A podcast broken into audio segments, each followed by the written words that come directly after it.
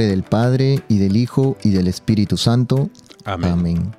El ángel del Señor anunció a María. Y concibió por obra y gracia del Espíritu Santo.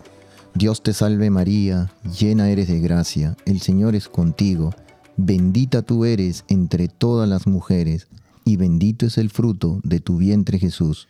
Santa María, Madre de Dios, ruega por nosotros pecadores, ahora y en la hora de nuestra muerte. Amén. He aquí la esclava del Señor. Hágase en mí según tu palabra. Dios te salve María, llena eres de gracia, el Señor es contigo. Bendita tú eres entre todas las mujeres, y bendito es el fruto de tu vientre Jesús. Santa María, Madre de Dios, ruega por nosotros pecadores, ahora y en la hora de nuestra muerte. Amén. Y el Verbo de Dios se hizo carne. Y habitó entre nosotros. Dios te salve María, llena eres de gracia, el Señor es contigo. Bendita tú eres entre todas las mujeres, y bendito es el fruto de tu vientre Jesús. Santa María, Madre de Dios, ruega por nosotros pecadores, ahora y en la hora de nuestra muerte. Amén.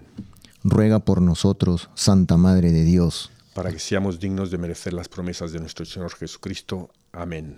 Oremos. Te suplicamos, Señor, que derrames tu gracia en nuestras almas, para que los que, por el anuncio del ángel, hemos conocido la encarnación de tu Hijo Jesucristo, por su pasión y cruz, seamos llevados a la gloria de su resurrección. Por el mismo Jesucristo nuestro Señor. Amén.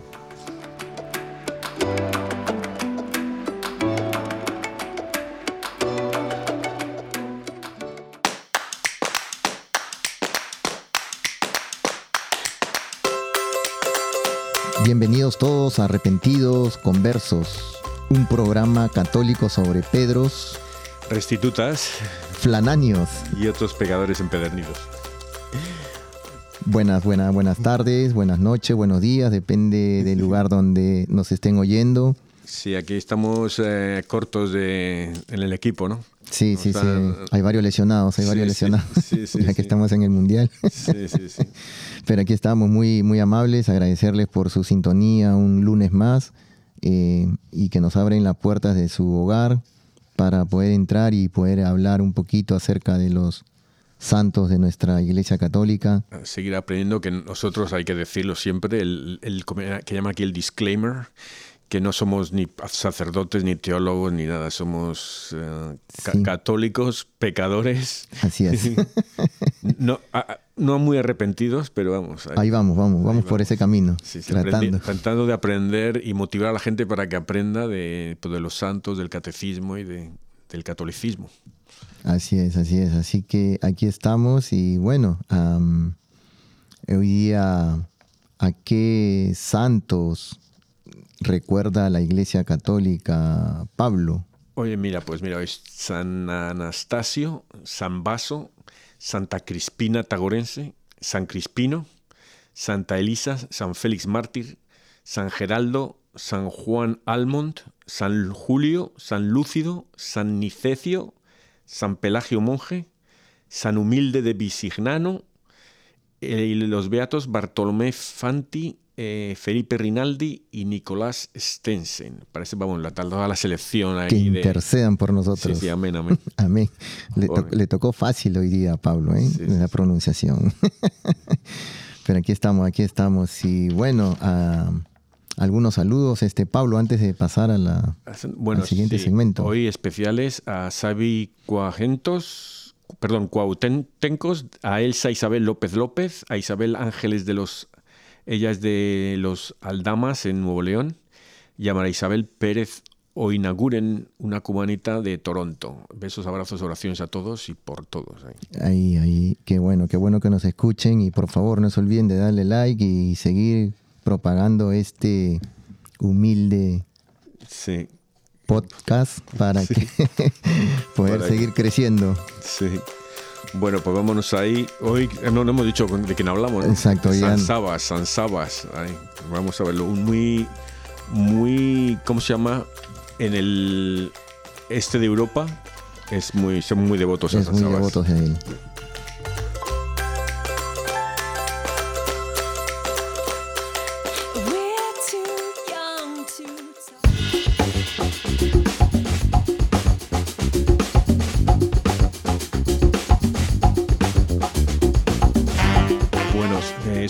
San Sabas es uno de los santos más influyentes de,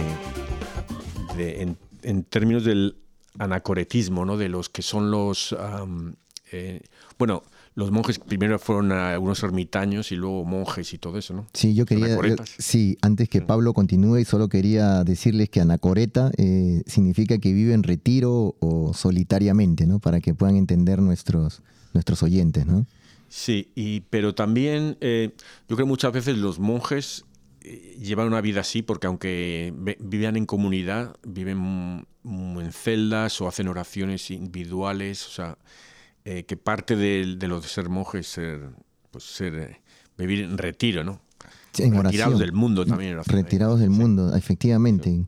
Así es. Hay, en, durante todo este tiempo el que hemos estado hablando, muchísimos santos han sido ermitaños, han alejado y están dedicados su vida a, la oración, ¿no? A la oración por, por nosotros, por nuestra conversión. Para... Y yo, mira, a mí me afectó mucho, me afectó creo que positivamente, el programa que tuvimos con el padre Evans y lo de las indulgencias, ¿no? Porque a veces los tomamos... ¿Para qué sirven las indulgencias? Es algo que es como ahorrar dinero, ¿no? ¿Para qué voy a ahorrar? Me lo voy a gastar ahora y lo, ¿sabes? lo disfruto, ¿no? Pero no, eh, las indulgencias estás ahorrando para luego el purgatorio pagarlo antes, ¿no? Exacto. el, y luego el, rosario. Digo, ¿por qué el rosario? ¿Por qué el rosario? Eh, pues mira, yo no sé por qué el rosario, pero lo está diciendo la Virgen María y luego todo ese esas oraciones te sirven para eso, para el purgatorio, pasar menos tiempo el purgatorio tú, tu familia, tus amigos, Así es. comunidad. Exacto. Eh, la Virgen se le presentó a Santo Domingo de Guzmán, ¿no? Sí. Y fue ella quien, con el niño en manos, eh, le dijo que extendiera sus manos a Santo Domingo y le entregó del corazón, le sacó el rosario, ¿no? Mm. Y que le dijo que lo propagara. Y bueno, hay mucho que hablar. La, semana que viene nos toca a Nuestra Señora de Guadalupe. O sea que vamos a hablar de María allí entonces. pero eh, Jesús no nos dejó solos. Él nos lo prometió que Él va a seguir con nosotros. Y una de las cosas es que nos dio a su madre. O sea que un regalo más grande, ¿no? Sí. Que más regalo más grande puedes hacer que dar tu madre a, toda la humanidad. Pero bueno, eh, nos estamos viendo un poquito del tema, ¿no? No, no, todo está relacionado, ¿no? Todo. Así es, así es. Así que su vida, su vida. ¿Cómo comienza su vida de, San Sebas? Sí. Eh, bueno, él empieza, nace en el año 439, o sea, es el siglo V, y nace en Turquía, Mutalaska. Es, es curioso cómo muchos de estos santos que hablamos, especialmente santos que, que acaban siendo, son monjes y todo esto, que vienen del este y vienen de Turquía muchos. En Turquía ya era un país tan musulmán, ¿no? Tiene hasta la, media, bueno, la luna esa en, la bandera, ¿no? pero bueno, él, siempre quiso ser eh, monje, ¿no? Él pidió entrar en monasterio desde que tenía 18 años, porque antes no te entraban, ¿no? Eh, y él viajó mucho por los, por los, la Tierra Santa, ¿no? y por los desiertos de Palestina, ¿no? Por ahí. Sí, tenía tíos y tenía familiares que eran militares, ¿no? Sí, sí, sí, sí. Entonces le cuidaron los tíos porque sus padres, sus padres era, era militar. Mm. Entonces se tenía que ir ahí por guerritas por aquí y por allá. Y entonces le dejaba el cuidado de los, de los tíos. Entonces él se dio cuenta de que, claro, como se quedaban también a, cargo de su dinero, pues él se dio cuenta de cómo se peleaban toda la familia por, por manejar el dinero del que les le correspondía a él, ¿no? Para cuidarle, ¿no? Eso les pasa ahora, eso pasa siempre. Sí, y, justo en esta semana que pasó yo tuve una invitación de, unos hermanos de, la iglesia eh, y agradezco la invitación de Luis y Marcia Cueto que nos invitaron y fuimos a la Casa de la Palabra y uno de los sacerdotes que se llamaba el Padre Teo dijo acerca del dinero que el dinero no es malo, eh, y que nosotros tenemos que usarlo y, entender que el dinero es una herramienta y que cuando somos bendecidos y estamos en progreso y el dinero pues nos sirve muchas veces y en gran parte de veces nos aleja de Dios, pero también nos acerca muchísimo si es que nosotros nos entregamos a Él y de alguna manera cambiamos esa mentalidad. No es, un, no es dinero, es una herramienta y que a esa herramienta podemos hacer muchas cosas. Sí, e-, el dinero no sirve para nada a no ser de que lo utilices. para qué lo utiliza? Eso es lo que es importante. ¿no? Exacto. Y el problema es cuando la gente quiere tener dinero. Como el tío Gilito, este, el de los. El, de los, el Pato Donald. Pues los el, el tío Gilito, el, tío eh, el Rigo, el rico. se tiraba ahí, se ambullía ahí en la, piscina de monedas. Sí, pues, eso, ¿para qué sirve eso? ¿Para qué tienes eso? Y no te lo vas a llevar a ningún lado, pero eh, puedes dar bueno, a la iglesia, a los pobres, eso... Porque muchos santos, muchos de los santos han, han sido también de vida acomodada eh, y, militares, que en, en, aquella época pues era de alto, alto eh, una alta estima, todo el mundo quería ser militar y llevar esas capas grandes, como explicó el otro día el padre. Y San Martín de Turf es un gran ejemplo, ¿no? Que era militar y venía y... Sí, y leía el otro día la vida de Luis María de Griñón de Montfort, el que hizo la consagración a María, porque estoy haciendo la consagración ahora. El, acabo ahora el 8, el Día de la Inmaculada. Oh, estoy repitiéndola, ya es mi Amén. cuatro o cinco años. Muy bonito, muy bonito. Lo recomiendo a todos. Eh, es más, ya tengo reto ahí para luego. Eh, entonces, él, él le mandaron a, con dinero, le mandó su padre a, con dinero al al monasterio y él llevaba un abrigo, eh, se encontró con un pobre al primero y le dio todo el dinero que llevaba. Y luego se encontró con otro y le cambió la ropa que llevaba, que llevaba ropa buena y tal. Entonces cuando le vieron, tenían ahí un, seminario para los ricos y otros para los pobres. Entonces cuando le vieron, le metieron de los pobres y él no dijo nada, él tan contento, ¿no? Eh, también cuando las monjas, a veces hemos ido aquí, eh, Adolfo y yo, a Adolfo por cierto lo he visto hoy en la, en la basílica sirviendo la misa, y mira, por ahí pasa una ambulancia o coche de bomberos que rezar que no le pasa nada a nadie. bueno, el caso es que íbamos a lo de las monjas de las misioneras de la caridad, de la Madre Teresa. Y cuando hacen los votos es cuando le dicen a dónde van. Y claro, están aquí y, y me decían que, que a las monjas cuando les dicen que les toca aquí Washington, estamos nosotros aquí en la zona de Washington, que se sienten muy apenadas, ¿no? Porque se, piensan en un sitio muy rico, que ellas quieren ir a un sitio pobre, ¿no? Ay, pues... Ah, Lo decía la Madre Teresa, ¿no? Son pobres, pero pobres de espíritu, de alma. no, no, no. Entras ahí, tienes que ver el... el solo entrar ahí, la primera vez que entré yo, que aquí es un cuartito donde dan la misa, están todas las monjas así de rodillas en los lados entonces tú, tú pasas el último. Nosotros veíamos desde las puertas, veíamos la misa, porque no hay sitio, no había sitio. Entonces luego entrabas y al entrar ahí en esa habitación eran, era, hay una energía y una, una, una algo te envuelve ahí que, que, es, no es de este mundo, algo bellísimo, ¿no? Es una... Pero bueno, el caso que eh, también a él, a él, le pasó esto a San Sabas, un poco que, que él fue... eran unos, unos monasterios muy duros. Estaba Em, en uno muy duro, eh, eh, tipo lo que hablamos de los cartujos y estos, que, También. vamos, que vamos, que, casi no, no, duermen en piedras, casi un poco más, ¿no? Como San Francisco de Asís, ¿no? Que Él dormía, en piedras. Sí, en, unas tablas. En unas tablas, sí. también había otro que, que era uno que, que, se apoyaba en la pared, entonces era San Pascual Bailón, que dormía sentado, apoyado en la pared y además apoyado contra un clavo. algo así. ay, ay, ay, que...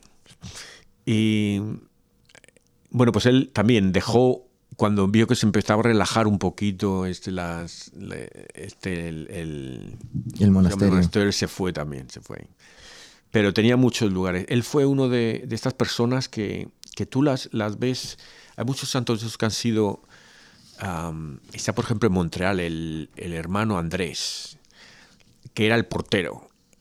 Pero, claro, siendo portero, tienes la, la eh, suerte de que vais a toda la gente que viene y entra. Entonces ves a todo el mundo y hablas con todo el mundo, ¿no? Saludas a todos, hablas, comentas. Entonces la gente se da cuenta, pues e, ese es un santo, ¿sabes? Entonces la gente habla más y entonces se corre la voz. Pues, pues eso pasaba con San Sabas, que la gente venía a pedirle eh, consejo, y hablar con él y tal, porque él se, se veían que veían que era un santo, que era una persona eh, muy inteligente, mucha eh, inteligencia, ¿no? Sí, dicen que con, a él acudían muchos fieles y con mucha frecuencia también presbíteros, obispos. Y corre, se corre la voz, pues, ¿no? De que había un cristiano de nombre Sebas que era muy, muy santo, ¿no?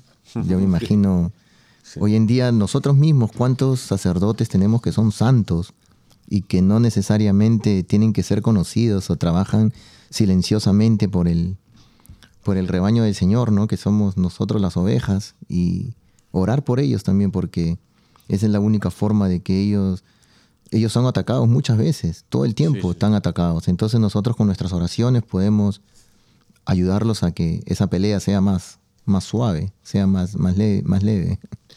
Sí, no, y, pero atacados no solo espiritualmente por el diablo, son atacados por la gente, por la calle y tal. El de, yo he oído a sacerdotes de digo, estar en el café tomando un café ahí leyendo el periódico y que venga alguien y te insulte y te llame pues pedófilo, pederasta, algo así, ¿sabes? Es duro, sí. Y, pues sí. Pero bueno, el, los afortunadamente hay gente que reconoce estos. Y lo que dices de los sacerdotes, cuando vas a, nosotros muchos vamos a la iglesia y, nos vamos. Pero habla a veces con tu sacerdote, con tu párroco, el vicario, el que esté ahí, o el diácono, ¿no? Háblalos y tal, y, pregúntales a veces un tema que, que, te, que, te, esté llegando a ti, ¿no? a lo mejor algo del catecismo, algo de pues, por qué tal y por qué cual, y, ¿sabes? Muchas veces sentimos ahí al sacerdote pero tenemos, no sé, o vergüenza o no queremos tocar el tema o la tratamos de llevar lo más a, fácil posible, entre comillas, ¿no? Cuando nosotros podemos acudir a él y no solamente al momento de la confesión, sino también cuando tenemos alguna duda o pase algo a nuestro alrededor, él nos puede orientar, él nos puede decir, solo hay que tenerle confianza y, y lógicamente pues pedirle ayuda al Espíritu Santo que sea Él quien nos abra la mente y el corazón para entender lo que Él nos tiene que decir, ¿no? Eh, yo creo que también eh, porque a veces, eh, por ejemplo, la educación es, va mucho con la política y nosotros venimos de muchos países donde ha habido dictaduras o, digamos, que vemos a, a la gente que está arriba como lejana, como, ¿cómo voy a hablar yo con...? A mí pasaba, por ejemplo, cuando estaba yo en España, al eh, al decano de la universidad, de la facultad o lo que fuera, no, a ese ni, vamos, no iba a recibir a mí ni de, vamos, ni de broma. en cambio aquí ibas a la oficina, le molestabas, la puerta estaba abierta, ¿sabes? aquí es diferente. Aquí, ¿sabes? Entonces pasa a veces, a lo mejor también con personas de autoridad. Y vemos al, al párroco a veces como una persona de autoridad cuando no es. El párroco está ahí para servirnos, para darnos los sacramentos, para dar misa, para ayudarnos a salvarnos. Sí, y hay veces uno tiene ese, como dices, a Pablo, ese temor, ¿no? Y nosotros tenemos que tener esa confianza. El sacerdote es un amigo más. Mm. Muchas veces, hay veces ah, uno tiene miedo, pero ellos son seres humanos igual que uno. Eh, yo he tenido la oportunidad de en alguna eh, almorzar con ellos o cenar y se han tomado una copita de vino o, algún otro sacerdote se ha tomado una cervecita mm. y normal, o sea, hay veces y uno piensa, oh, si alguien lo ve y dice, oh, el sacerdote está tomando, sí, o sea, mm. es normal, es un ser humano y necesita... Bueno, eso le decían a Jesús también, ¿eh? Estás ahí con borrachos y tal. Exacto, en la boda de Caná nomás. Yo me imagino ahí tomándose su copita de vino. ahí. Pero es ahí el... Yo me llevo un barril, ya lo he convertido yo en vino, me llevo un barril por lo menos. Sí, pero nosotros justamente eso es lo que tenemos que, que tener esa confianza y, como San Sebas ahorita, pues acercarnos, que es un gran ejemplo, ¿no? Imagínense que él siendo tan humilde y, era una persona que estaba, vivía solo, pues iban a él, a él acudían presbíteros, obispos, y así cuántos sacerdotes santos hay y que verdaderamente deberían ser eh, obispos o estar cerca del Papa, pero sin embargo están trabajando en una iglesia muy chiquita en una comunidad y hacen obras bien grandes, de verdad. Conozco varios sacerdotes que tienen unas parroquias y la verdad que trabajan, Dios mío, algún día van a ser santos esos sacerdotes, de verdad. Bueno, vamos a... Hay que decir que él, él cuando tiene 18, años fue a, allá a la, Tierra Santa, le dejó su... le dio permiso su... Eh, el abad, ¿no? Em, entonces él pasó el invierno en el monasterio de Pasarión Y eh, ahí es cuando él se enamora del, silencio y de la austeridad. Y de ahí pasa a otro monasterio junto a Jerusalén, que es el de Eutimio. Y luego finalmente a uno de el que decíamos que era muy estricto, una eh, estricta observancia y disciplina, ¿no? y era el de Teoctisto. Ah, y ahí eh, cobra importancia su dimensión de anacoreta. ¿no? Entonces él, quiere dejar todo a todos y se va a una gruta, a vivir en una gruta. ¿no? Y ahí pasa el tiempo rezando, ¿no? haciendo penitencia y haciendo el trabajo. Fíjate lo que hace, eso es importante, porque igual que te dicen, ahora que no hemos hablado que estamos en Adviento, pero eh, estos momentos que en Adviento hay que hacer, o, generalmente lo dicen en Cuaresma, pero en Adviento también. En Adviento no sé por qué ya pensamos más en la fiesta que en los regalos. que, pero dar oración, eh, trabajos de misericordia, eh, eh, ¿cómo se llama? Em, dar limosna, ayuno. Ayuno. Y entonces el ayuno, claro, en Navidad, ¿quién quiere hablar de ayuno? ¿no? Te hablas de pavo ahí, por lo menos. Entonces, el, como esa cosa es importante. Y él, él le llegan dentro, ¿no? Y, se va, reconoce que, pero hace el trabajo, él hace cestillos lo que hace, ¿no? Y todos los sábados lleva, los lleva al monasterio. y luego vuelve del monasterio con palmas para seguir haciendo cestillos. o sea que él sigue trabajando, trabajando el trabajo. Yo, es una de las cosas que estoy y, mira, he ido a confesión y lo, eh, lo he confesado, ha sido, es la pereza ahora de trabajar en casa porque a veces, ahora como puedes trabajar desde casa con lo del COVID, llega a veces que, oye, que, no, que pierdo el tiempo ahí, que me despisto, mucha, y si hay alguien en casa ya es peor, porque entonces te llaman para hacer no sé qué, para no sé qué, entonces, entonces no, y eso es, no sé si es pereza, también es robar el tiempo a la compañía, porque te están pagando por tiempo que estás en tu casa sin hacer nada. O haces, sabes, trabajas 10 minutos para una hora que te toca. ¿Sabes lo que te Pero eso es bueno que uno esté pensando, o sea, pensarlo de esa manera porque uno, uno se da cuenta que ya está lleno del Espíritu Santo porque lo está orientando y te está dejando saber como una lucecita roja en el carro cuando se prende y te dice, hey, atención, o, entonces, o si tengo que ir a trabajar. Y entonces no hacer lo que justamente esos pensamientos, ¿verdad? Y es, mira, es clavo porque estaba pensando en eso cuando estaba en misa. He ido, he ido dos veces a misa, he ido dos veces, porque he ido... Eh, primero iba a confesarme también. Y digo, bueno, voy a ir a misa primero y comulgo y luego me confieso. Pero digo, no, ya quiero comulgar haberme confesado primero, ¿sabes? Porque muchas veces te dicen, no, sí, eh, tengo que hablar con un sacerdote a ver qué me dice de esto. Porque uno te dice, no, si tienes la intención de confesarte, puedes comulgar. Pero digo, no, no, puedo hacer el esfuerzo. Total, que entonces me he ido otra vez a otra segunda misa, y, ahí, o sea, me he ido a confesarme y luego a la segunda misa y he comulgado, ¿no? Y ahí me ha venido eso que has dicho, que esto, otra de las cosas que estoy eh, ahora con el COVID que he visto que me ha pasado mucho es, el orgullo, son la impaciencia, que es un toque de orgullo, ¿sabes? Impaciencia con gentes en situaciones, ¿no?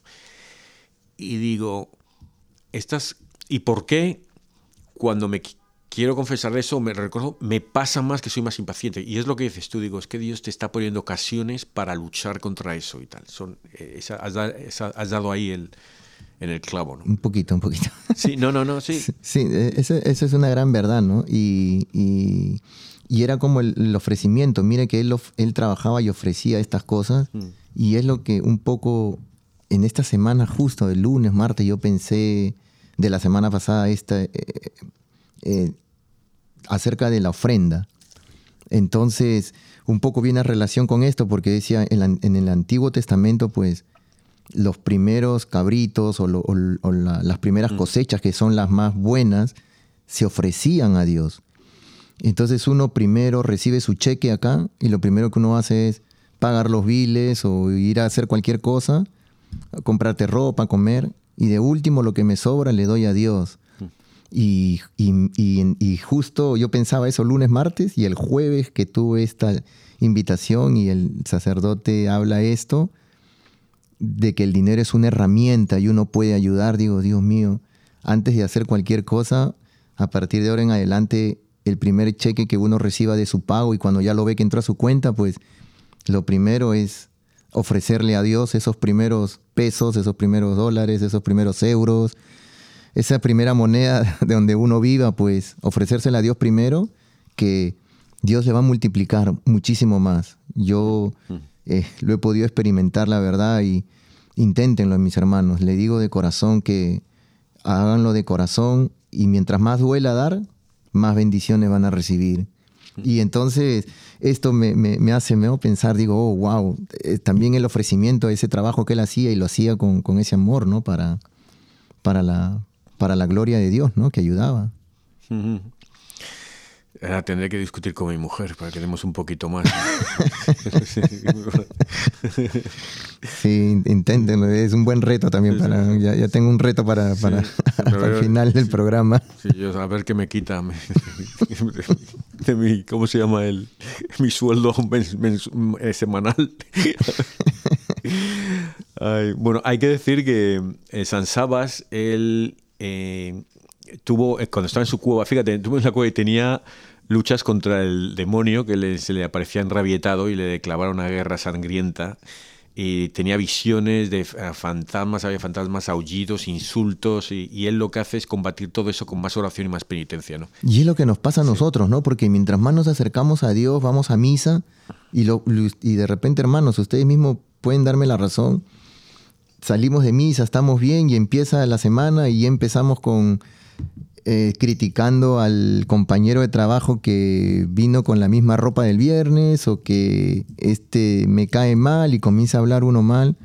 Y no, o sea, uno tiene que, al contrario, estar de una actitud diferente, ¿no? Para que eh, pueda uno dar gloria a Dios, ¿no? Eh, la verdad que, no, no sé, hay, hay tantas cosas que, que uno, uno tiene que, que mejorar, pero Sí, yo quiero decir una cosa también, que tuve la suerte de, estar en Belgrado este verano, el viaje, y la Catedral Ortodoxa y la de San Sabas, y es, preciosa. Y ahí tienen muchos em, iconos, ¿no? Cuadros así. Em, tienen muchos, sí. Y de, con la historia de San Sabas y de cosas. Entonces tu, me compré una imagencita de San Sabas y eh, chiquitita, la más barata que, había.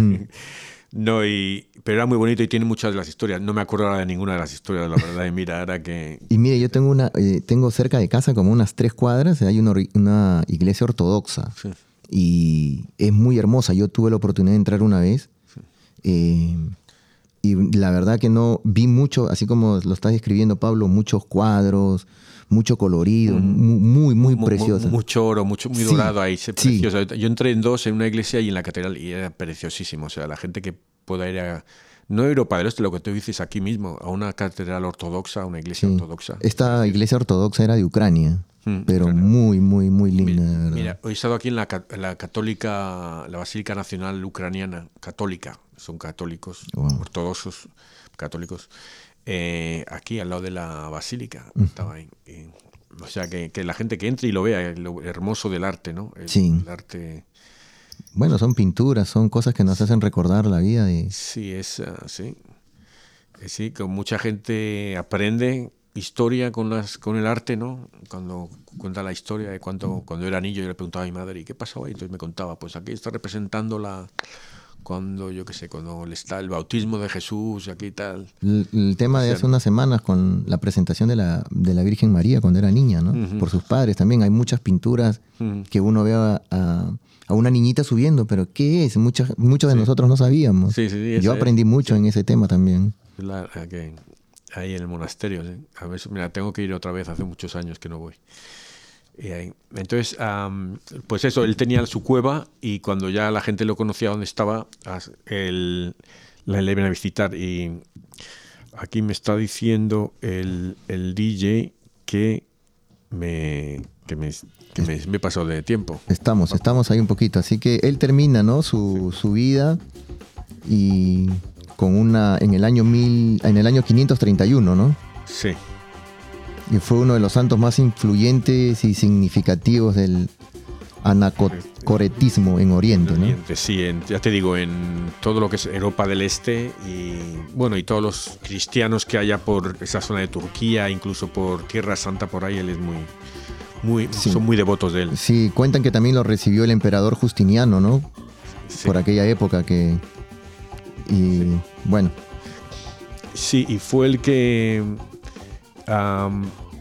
que, fue el que creo que le fueron a quejarse de él unos... Uh, ah, sí, fueron a quejarse de él a Salustio, que era el patriarca de Jerusalén, a gente que eran discípulos de él y otra gente se quejaron de San Sabas porque era muy rígido. Entonces el Salustio, el patriarca, les escuchó y, lo que, hizo fue ponerles a, Sabas de superior. Y como, y como todos los santos, pues luchó contra la herejía en la iglesia, ¿no? Así que es un gran santo y los invitamos a que busquen ustedes mismos también. Hay mucha información en la cual ellos, ustedes pueden aprender mucho más de este gran santo, ¿no? Un gran ejemplo.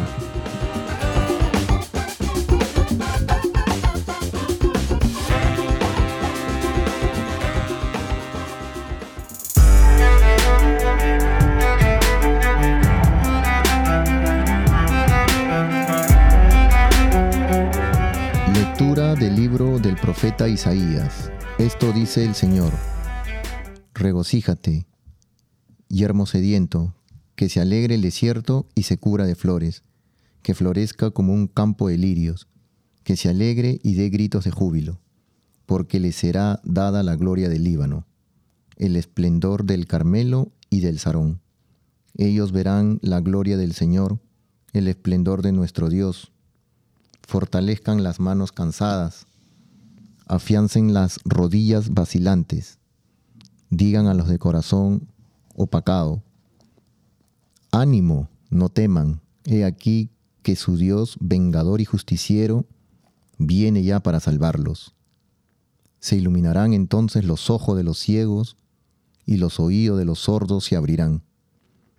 Saltará como un venado el cojo y la lengua del mudo cantará brotarán aguas en el desierto y correrán torrentes en la estepa. El páramo se convertirá en estanque y la tierra sedienta en manantial. En la guarida donde moran los chacales, verdearán la caña y el papiro. Habrá allí una calzada ancha que se llamará Camino Santo. Los impuros no la transitarán ni los necios vagarán por ella. No habrá por ahí leones, ni se acercarán las fieras. Por ella caminarán los redimidos, volverán a casa los rescatados por el Señor, vendrán a Sión con cánticos de júbilo, coronados de perpetua alegría. Serán su escolta el gozo y la dicha, porque la pena y la aflicción habrán terminado. Nuestro Dios viene a salvarnos. Nuestro Dios viene a salvarnos. Escucharé las palabras del Señor, palabras de paz para su pueblo santo. Está ya cerca nuestra salvación, y la gloria del Señor habitará en la tierra. Nuestro Dios viene a salvarnos. La misericordia y la verdad se encontraron, la justicia y la paz se besaron, la fidelidad brotó en la tierra, y la justicia vino del cielo. Nuestro Dios viene a salvarnos. Cuando el Señor nos muestra su bondad, nuestra tierra producirá su fruto la justicia le abrirá camino al Señor e irá siguiendo sus pisadas. Nuestro Dios viene a salvarnos. Lectura del, Evangelio según San Lucas. Un día Jesús estaba enseñando y estaban también sentados ahí algunos fariseos y doctores de la ley, venidos de todas las aldeas de Galilea, de Judea y de Jerusalén. El poder del Señor estaba con él para que hicieran curaciones. Llegaron unos hombres que traían una camilla a un paralítico y trataban de entrar para colocarlo delante de él. Pero como no encontraban por dónde meterlo a causa de la muchedumbre, subieron al techo y por entre las tejas lo descolgaron en la camilla y lo pusieron delante de Jesús. Cuando él vio la fe de aquellos hombres, dijo al paralítico, Amigo mío, se te perdonan tus pecados. Entonces los escribas y fariseos comenzaron a pensar, ¿quién es este individuo que así blasfema? ¿Quién, si no solo Dios, puede perdonar los pecados? Jesús, conociendo sus pensamientos, les replicó, ¿qué están pensando? ¿Qué es más fácil decir? ¿Se te perdonan tus pecados? ¿O levántate y anda? Para que vean que el Hijo del Hombre tiene poder en la tierra para perdonar los pecados, dijo entonces al paralítico, yo te lo mando, levántate, toma tu camilla y vete a tu casa. El paralítico se levantó inmediatamente en presencia de todos, tomó la camilla donde había estado tendido y se fue a su casa glorificando a Dios. Todos quedaron atónitos y daban gloria a Dios, llenos de temor. Decían, hoy hemos visto maravillas. Bueno, esta es preciosa esta historia. Eh, ahí aquí, además este voy al Evangelio, porque lo, otro es muy claro de, habla de, bueno, en la Navidad, ¿no? Ahora viene el Adviento, viene Jesús y todas las bendiciones que va a traer, ¿no? Dios, nuestro Dios viene a salvarnos. Eso es. Y es una de las cosas que se pierden aquí, en, este, en, este, en esta historia, porque nosotros vamos a lo, ¿sabes? Al, vamos al gol, al gol del partido, pero no hemos visto el trabajo ese ahí de los que no son ni Messi ni Cristiano, los que están ahí detrás, los amigos que, traen al, al, chico, ¿no? Eso, eso. Eh, pero lo que está aquí es que cuando viene, claro, Jesús tiene una intención, pero Jesús le perdona los pecados. Eso es lo importante. Que el chico ande, eso es secundario. Lo importante es que te perdone los pecados. Eso es lo que tenemos que, que buscar, Jesús. Pero nosotros no queremos que nos quite este dolorcito aquí, este dolorcito allá, ¿sabes? Que nos, dé, nos toque la lotería, ¿sabes? Sí, eh, la verdad que impresionante, ¿no? Todas las, las, lecturas están, se entrelazan entre ellas mismas, ¿no? Porque al, al terminar, al, curar Jesús, pues al paralítico, en, la primera lectura del profeta Isaías dice, ¿no? Regocíjate, o sea, estamos esa alegría, felicidad, ¿no? Que estamos nosotros contentos y, cuántas veces nosotros, aquí, está hablando pues físicamente que el paralítico, pero cuántas ah, parálisis no tenemos, ¿no? De, no tratar bien a las personas, de, ser egoístas, de tener un mal genio. De, usar nuestros talentos a veces. De usar nuestros talentos y no para bien, sino usarlos Mm, si no usarlos para hacer mal, al menos no los usamos tampoco. Y eso también es pecado. ¿Verdad? Eh, yo eh, rezo, eh, este año llevo un año rezando unos misterios de sanación. Entonces busco cinco misterios de sanación de Jesús y este, es uno, este es el primero que, que rezo. porque a mí el que me enseña esto es, es que nosotros no solo podemos ser el chico ese que, que nos levantemos, a veces lo que estamos paralizados nosotros por eso, es que nos levantemos y andemos, pero también que ayudemos a otros, que traigamos a otros a Jesús. Y puede ser una persona que esté realmente enferma y traerla a una misa de sanación, a lo mejor, y, o, llevar a... o traer a alguien a evangelizar, ¿no? Eh, eh, traer a alguien a a que venga a, que, a la iglesia, que vuelva a la iglesia, ¿sabes? Así. Y mira que a mí en esta semana me pasó también lo mismo. Tuve a el hijo de un amigo que se iba eh, de aquí de donde estamos, Washington, D.C., que es la capital de Estados Unidos, se iba para California, al otro extremo. Muchacho de 24 años. Y cuando eh, lo estaba llevando al aeropuerto para, para que tome su avión y se vaya, eh, le comencé a hablar de Dios, porque siempre trato yo de, hablar de Jesús, de Dios, de la Virgen María, y él me dijo que no creía, como todo joven, que la, religión está hecha para solamente para mantenernos quietos, calmados, que el mundo y tantas mentiras que el diablo mete a los jóvenes hoy en día, ¿no? Entonces yo le comencé a hablar y sabía de Biblia, este muchacho está graduado en, la universidad también y todo. Y le comencé a explicar, le di algunos ah, versículos y le comencé como testimonio a contar algunas cosas que me han pasado, le han pasado a jóvenes que he visto, a mis mismos hijos. Y se quedó él mudo, me di cuenta que en algunas partes se, como que se quedó impactado de lo que yo le estaba contando mm. y que después de yo haber pedido y haber orado con mucha fe, eh, Dios me escuchó, Dios escuchó mis súplicas, mis oraciones y conseguí lo que yo estaba buscando.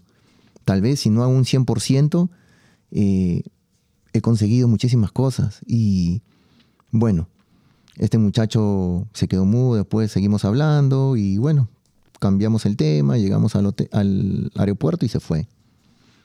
El, ¿Cuándo fue eso? Eh, en esta semana que pasó, el, viernes, el viernes. Y sus padres me llaman el sábado a darme gracias por haber llevado a su hijo al aeropuerto y todo, y que ellos se han quedado sorprendidos de que su hijo le había dicho que yo le había hablado de Dios y que él sabía y que ahora está pensando de que si hay un Dios que lo está ayudando porque se encuentra con personas buenas y que está comenzando a, a ver que eso, el pedir a Dios inconscientemente a veces en su cabeza, le han enseñado desde, desde niño a eh, creer en Dios, sus padres son católicos, entonces está escrito en la Biblia, ¿no? Nunca pierdas la fe, no te olvides lo que te enseñaron tu abuela, ¿verdad? Y tus padres. Y entonces yo me puse a pensar ahora en la tarde, cuando, eh, perdón, el sábado en la tarde, cuando me llamaron eh, sus padres, y digo, Dios mío, este muchacho se quedaron sorprendidos de que él esté hablando de Dios y que iba a empezar a orar y que iba... Yo le digo, no hay que dejar de orar y yo también les he dicho que voy a orar mucho por este muchacho para que crea y se acerque a Dios. Él cree.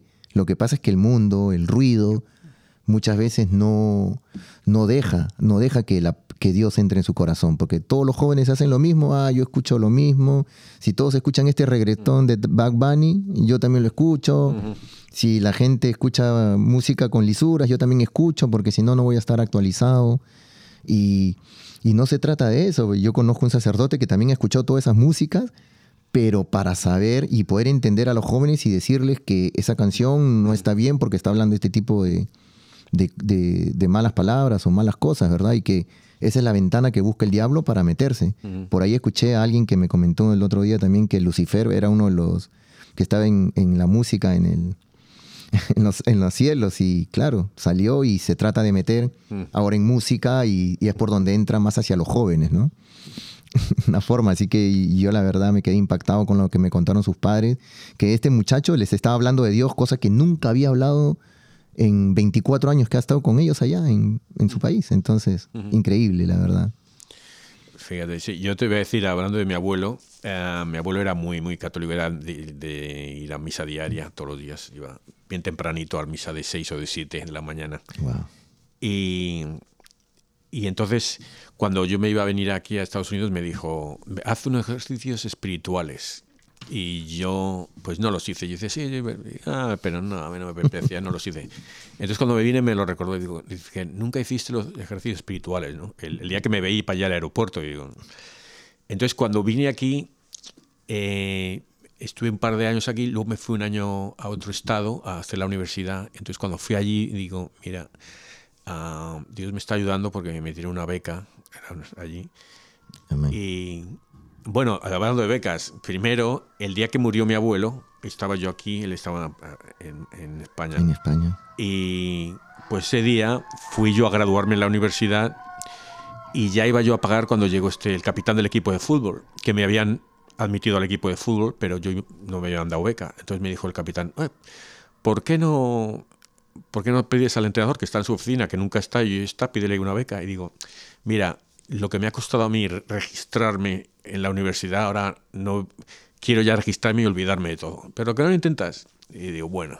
Entonces bajé a la esta, al hablar con el coach, con el entrenador, y me dio una, me pagaron todo, me pagaron todo, hasta el apartamento, o sea que, y eso fue el día que murió mi abuelo, para que vean cómo reza. Luego, entonces, cuando fui a otro estado a hacer un máster, entonces digo, bueno, pues voy a hacer el retiro ese que nunca hice por mi abuelo. Entonces por mi abuelo hice ese retiro y a quien conocí ahí, a mi mujer conocí en ese retiro. O sea que... Y hay más historias de esa, pero, pero el, o sea que, que lo que reza unos eh, por ti, como los abuelos, hablabas de la abuela y tal, pero eh, esta gente, ¿no? Y que, lo que están en el purgatorio o en el cielo, que estará mi abuelo, no sé, pero pues es lo que rezó por mí para que luego me pase todo esto, ¿no? Sí, y hace dos semanas yo de sábado para domingo, o fue domingo para lunes, no me acuerdo, pero hace dos semanas soñé clarito con mi abuelo, que le, mandé mensaje ese mismo día a mis hermanos, porque él nos crió, mis abuelos, y la verdad que lo vi tan cerquita en, mi casa, eh, saliendo de la puerta de atrás para el jardín, y, y yo corría a abrazarlo y se iba yendo y y le digo, no te vayas, no te vayas. Y lo abrazaba duro, ¿no? Y se, desapareció como un alma. Así que se iba. Pero estaba bien. Sí, sí, sí. Y él se reía y me señalaba para atrás. Y yo decía, y miraba para atrás y no sé qué era. Era una luz, algo, pero. Dicen que si sueñas con alguien que ha fallecido y está bien, es que está en el cielo. Sí, y él está mal es cuando está en el purgatorio ahí. no, no, y él estaba riéndose y me, señalaba, me señalaba para atrás y, y, yo lo iba corriendo y fue un sueño tan real que lo vi, pero Ay, señor, no sé. sí. y, eso es lo que pasa, ¿no? Cuando uno, cuando uno está, dice, orando mucho, eh, hay veces uno piensa en esas personas y dice, ¿por qué me acordé de este tipo? ¿Por qué me acordé de esta amiga? ¿Por qué me... Porque esas personas también están orando por ti. Y, fíjate, eh, tres tonterías. Yo me acuerdo mucho de mi abuelo, se levantaba él como a las cinco. Dormía muy mal, tenía como insomnio, pero yo le oía eh, darse un baño, porque estaba su baño estaba junto a la pared donde yo dormía y le oía silbar, ¿sabes? Él silbaba muy bien, siempre estaba silbando ahí a Beethoven o Mozart. Y entonces me, alegraba, siempre que me despertaba y le oía tal, me alegraba de, sentirle ahí, ¿no? Aunque era un señor muy serio, o sea, era, era muy estricto, entonces toda la gente en la, toda la familia le tenía miedo. Usualmente yo no, yo. Ah, el caso es que eh, su, su, mayor su mayor miedo es que, me decía, es que yo viniese a Estados Unidos y me volviese homosexual. Ese era su, el miedo que tenía. Ahora me río, pero luego digo, ¿por qué él pensaría eso? ¿Qué me vio? Sí, no, y, eso, y, y, la lectura, ¿no? Justamente ahí, ¿quién, si no solo Dios, puede perdonar los pecados, ¿no? Así que nosotros tenemos pues que esta lectura del Evangelio, pues nosotros vayamos al sacerdote, y vayamos y confesémonos de todas nuestras parálisis. Sí, porque esto es lo importante, el, perdonar los pecados, no el, no el que te sane. Sí, claro que queremos que estar sanos, pero primero espiritualmente. Así es, para poder vivir en paz, ¿no? Porque cuántas personas nos han hecho daño y a veces nos han pedido disculpas y nosotros de boca para afuera, sí, sí, te disculpo, pero aún seguimos con ese resentimiento. Pidámosle también a Dios que nos quite ese resentimiento, a la Virgen María, que interceda por nosotros para que Dios nos limpie el corazón y van a ver que van a vivir, yo, todos hemos pasado que alguien nos ha ofendido y nos ha pedido disculpas y tú le dices, sí, te perdono, pero en el fondo no lo perdonas. Yo he descargado mucho de esas cosas en estos años y ahora puedo decir de que uno vive en una paz y una tranquilidad que verdaderamente es indescriptible, no hay forma de explicarlo pero los invito, de verdad, perdonen de corazón, como nos dice Dios aquí en, el Evangelio. Sí, y, el problema también es que, bueno, como hablando de este chico, ¿no?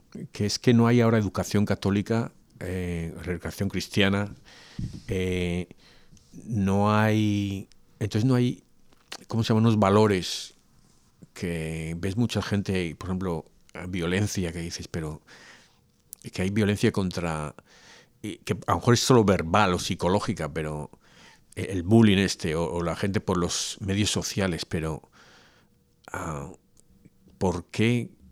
¿Sabes? ¿Por, qué la gente disfruta así? ¿No, no, no tienen...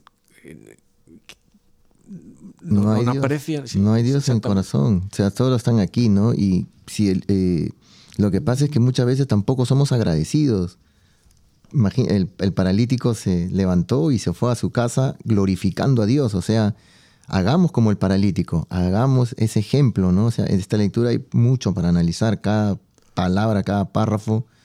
Todos se quedaron atónitos y daban gloria a Dios, ¿no? Así como la conversión de uno. Yo como ejemplo, como testimonio les digo, o sea, si ustedes me hubieran conocido hace 30 años atrás, no pensarían lo que hoy en día soy. Mis amigos de hoy en día de, de colegio, pues se quedan sorprendidos de amigos que me conocían y dicen, ¿cómo has podido cambiar? O me dicen San, Santal, Sal cual y... Sí, Sangaciano. Sí, Sangaciano y, y, yo me quedo, me río nomás, y, pero eh, es que verdaderamente es ahí donde la gente se queda atónita cuando te ve el cambio que has hecho. Y verdaderamente, pero un cambio de, de, corazón, de verdad, de, de, acercarse a Dios porque reconoces que Él es el único que puede perdonar los pecados, el único que te da esa paz para vivir tranquilo, el único que te ayuda. Él es el amigo verdadero que nunca falla. En las mañanas, yo le, yo le, no es lo mismo, o sea, sí, orar, rezarle, pedirle en las mañanas, pero arrodíense. Arrodíense ahí en su cama, ahí en el piso, 30 segundos y pedirle a Dios gracias por este nuevo día de vida, eh, a la Virgen María lo mismo, que interceda y van a ver ese, ese cambio, ¿no? Importantísimo.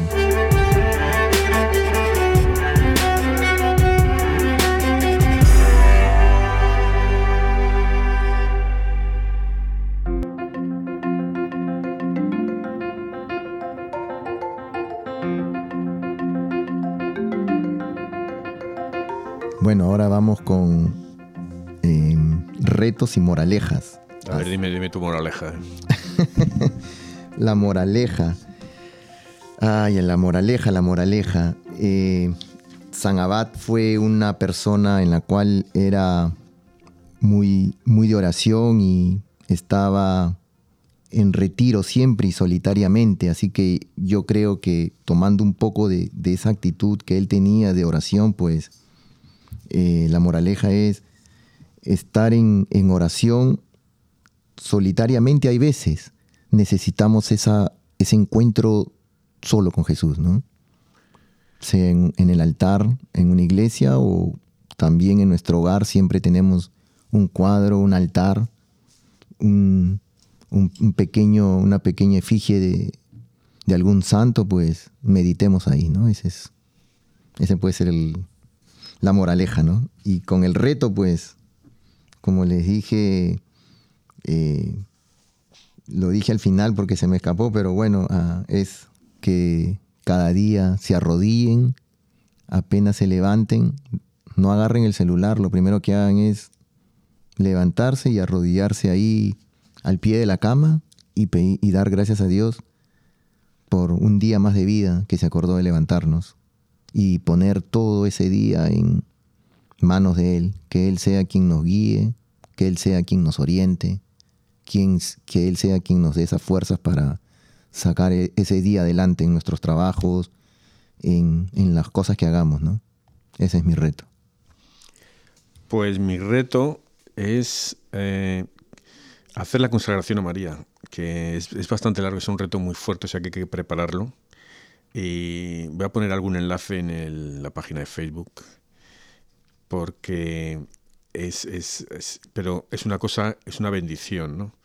Eh, yo he contado ya aquí la historia de que estaba yo un día en, en la iglesia y estaba sentado en un banco de los de atrás, hay un banco perdido, que hay, un banco ahí que, que, le han puesto para poner un sitio para que siente la gente, pero no, no está, es, estorba más que, que ayuda.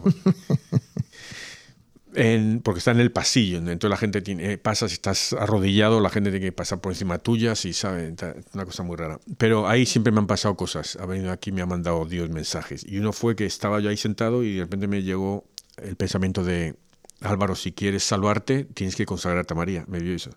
Y me vino de esos que te dice, oh, qué, qué, simple, unas cosas que te dice, que piensas, ah, pero qué sencillo, ¿sabes? La, es como el, loco ese, conté la, historia de mi profesor que fue a un manicomio, un centro estos de gente con problemas mentales, que vamos, antes manicomio, y, habló con un señor que era muy normal, solo que de vez en cuando le saltaba su tema, que era que todo el mundo se salvaría si tuviese una gallina. O sea, se caberían los problemas del mundo si todos tuviésemos una gallina, ¿no? Entonces te contaba todo y tal.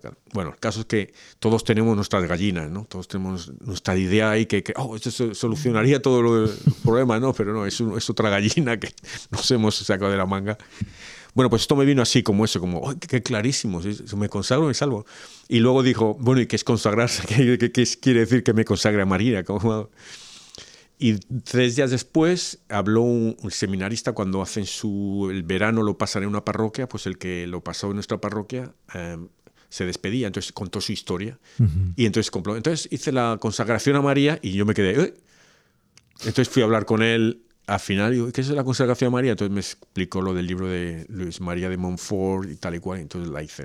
Sí, y muy bueno. entonces bendiciones. Entonces he podido he hecho una consagración en, de Guadalupe. El día de Guadalupe estuve yo en México. Uh, oh, sí la comentó, el, sí la comentó año, otra ¿no? vez, sí. Y ahora he estado en Fátima, o sea que, que fabuloso. O sea que, que, la Virgen me está llamando, ¿no? Amén. Y en ese banco también estaba yo un día así, de esos días que estás súper deprimido, que dices, soy un pecador y no salgo, hago todo mal, no sirvo para nada, pero deprimido así.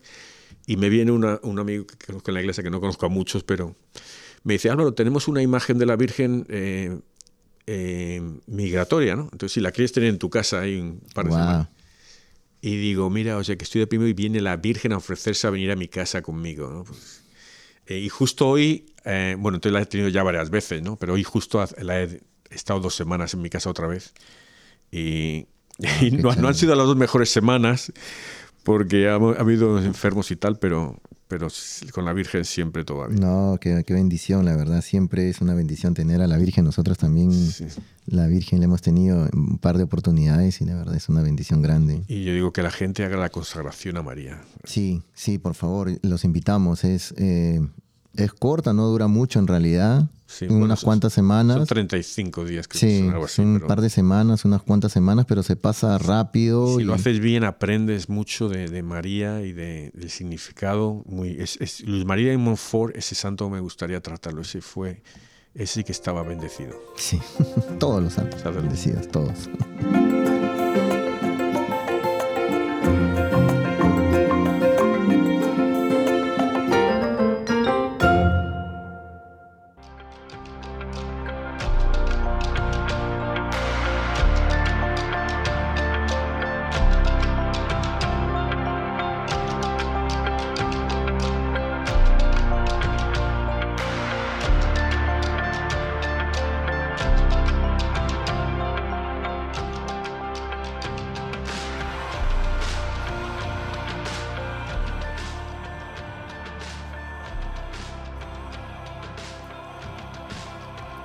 De poder y de misericordia, bendeciste a San Sebas haciéndolo un buen ejemplo de amor a ti sobre todas las cosas. Que su intercesión ayude a todos, hombres y mujeres, a buscarte a ti sobre toda ganancia material y toda gloria terrenal. Ten misericordia de nosotros y concédenos el ansia espiritual de rechazar toda tentación del diablo, del mundo y de la carne, para poder pasar la eternidad en tu presencia, alabándote. Te lo pedimos por nuestro Señor Jesucristo, tu Hijo, que vive y reina contigo, y el Espíritu Santo, Dios, por los siglos de los siglos. Amén. Padre, Padre eterno, yo te ofrezco la preciosísima sangre de tu divino Hijo Jesús, en unión con las misas celebradas hoy día a través del mundo, por todas las benditas ánimas del purgatorio. Sagrado Corazón de Jesús, ten piedad de nosotros. Corazón Inmaculado de María, rogad por nosotros. San José, ruega por nosotros. San Pedro, ruega por nosotros. San Pablo, ruega por nosotros. Santiago Apóstol, ruega por nosotros. San Marcos, ruega por nosotros. San Francisco de Asís, ruega por nosotros. Santa Clara, ruega por nosotros. San Vicente de Paul, ruega por nosotros. San Bienvenido Scotiboli, ruega por nosotros. Beato Álvaro de Córdoba, ruega por nosotros. San Mario, ruega por nosotros. San Bonfilio de Fara, ruega por nosotros. Santa Restituta, ruega por nosotros. San Pantagato de Vienne, ruega por nosotros. San Mansueto de Uruzi, ruega por nosotros. San Berejizo de Andash, ruega por nosotros. Santa Rogata, ruega por nosotros. San Flananio, ruega por nosotros. Beato Carlo Acutis, ruega por nosotros. San Pedro Canicio, ruega por nosotros. Santa Faustina, ruega por nosotros. San Baro de Egipto, ruega por nosotros. San Barón, ruega por nosotros. San Ateo, ruega por nosotros. San Adolfo, ruega por nosotros. San Ursicino de Ochur, ruega por nosotros. San Eustaquio, ruega por nosotros. San Mario Obispo, ruega por nosotros. San Gaciano de Tours, ruega por nosotros. Beato Jacobo de Cerqueto, ruega por nosotros. San Pablo Mártir, ruega por nosotros. Ángeles Custodios, rogad por nosotros. San Sabas, ruega por nosotros. en, en el nombre del Padre, del Hijo y del Espíritu Santo. Amén.